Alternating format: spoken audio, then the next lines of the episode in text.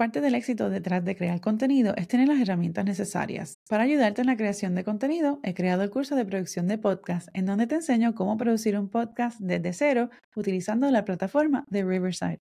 Aprende cómo desarrollar el concepto de tu podcast, cómo grabar y editar dentro de la plataforma para así publicar tu podcast y reutilizar el contenido para promover tus episodios en las redes sociales.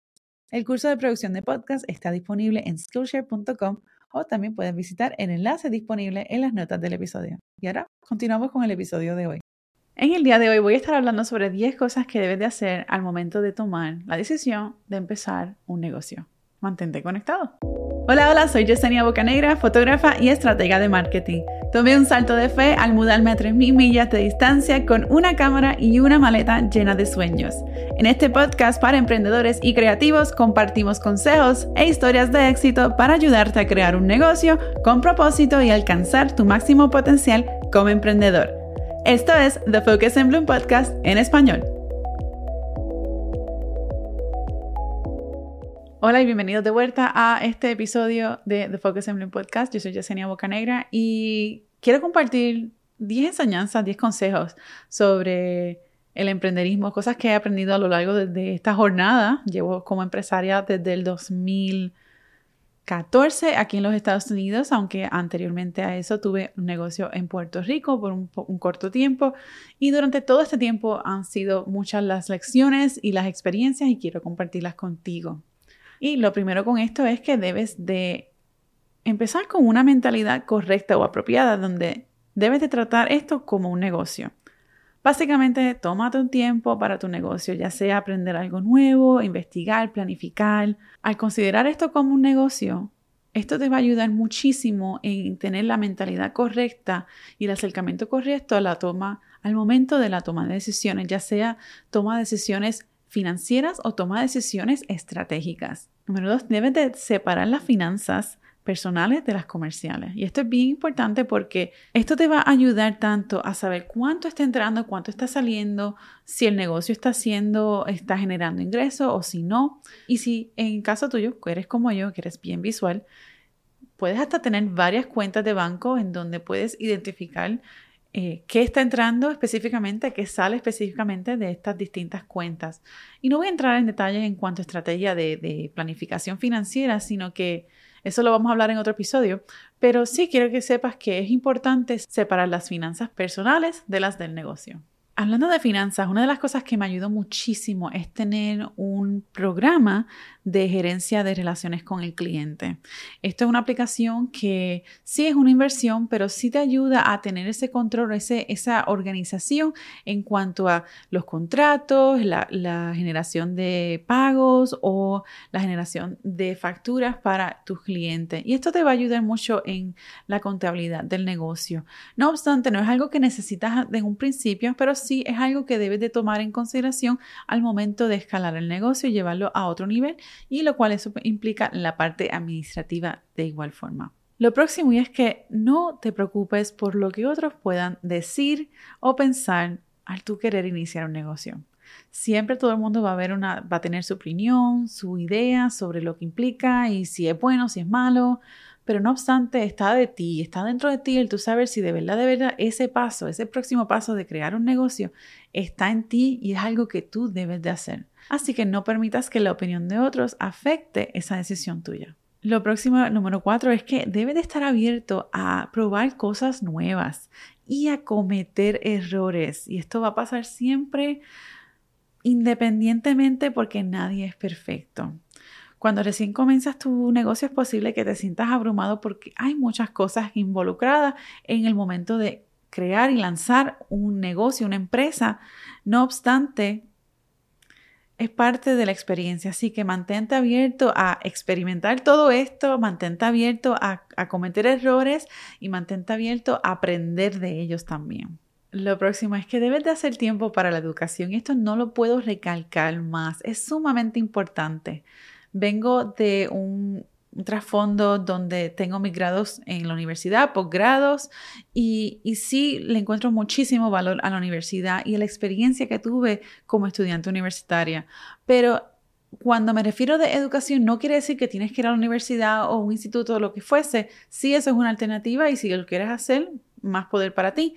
Pero el punto es que debes de estar abierto a aprender constantemente porque las cosas cambian, la tecnología cambia, las formas del mercadeo cambian de vez en cuando y, siempre hay técnicas nuevas, siempre hay, siempre hay formas en que podemos mercadear nuestros servicios, promocionarnos, conectar con las personas. Así que es importante estar abierto a la educación para que entonces tú puedas utilizar eso como una herramienta para maximizar y llevar tu negocio al próximo nivel.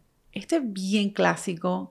El próximo punto es bien clásico para los fotógrafos. Yo, yo vengo de un trasfondo fotógrafo, yo soy fotógrafa, pero este es un error bien grande y es que necesitamos, o digo, entendemos que necesitamos el último equipo, lo más reciente, ya sea el móvil, la cámara, el video, el micrófono, lo que sea.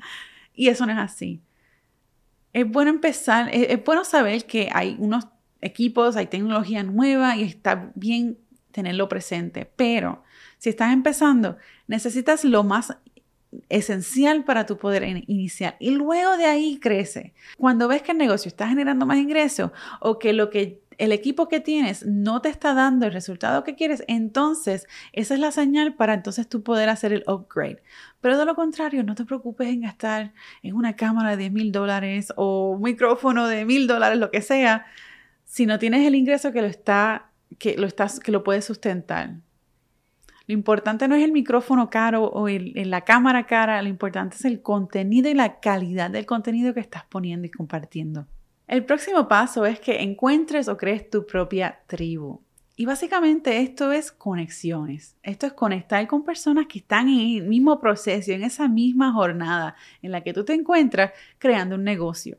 Hay algunos que están un poco más avanzados, hay unos que están recién comenzados, hay unos que están más o menos en el medio. No obstante, son personas que están experimentando o que han experimentado esos mismos problemas que tú te encuentras si es que estás a punto de empezar un negocio o ya empezaste tu jornada como emprendedor. Estas tribus las puedes encontrar eh, localmente en tu área, en tu ciudad, o bien las puedes conseguir en grupos en Facebook, bien conectar con gente en Instagram. A lo largo de estos dos años, particularmente eh, después de la pandemia, he podido crear amistades y relaciones con personas que están lejanas a mí, a donde yo me encuentro en otros países y esas conexiones han sido muy buenas. El punto es crear esas conexiones y el hacer el networking. Número 8. No malgastes tu dinero en publicidad pagada sin antes tener una estrategia orgánica para el manejo y el seguimiento de esa campaña. Y lo voy a repetir. No malgastes tu dinero en publicidad pagada sin antes tener una estrategia para el manejo y el seguimiento de esa campaña. No puedo estresarlo más porque es que tú puedes gastar dinero en la inversión de una publicidad, pero si no tienes un sistema que lo sustente, un sistema que te ayude al manejo del flujo de esos nuevos leads, esos nuevos potencial clientes y esos nuevos contactos que estarían entrando, de nada vale gastar ese dinero. Y digo gastar porque si no tienes esa estrategia que la sustente, es un gasto y no una inversión.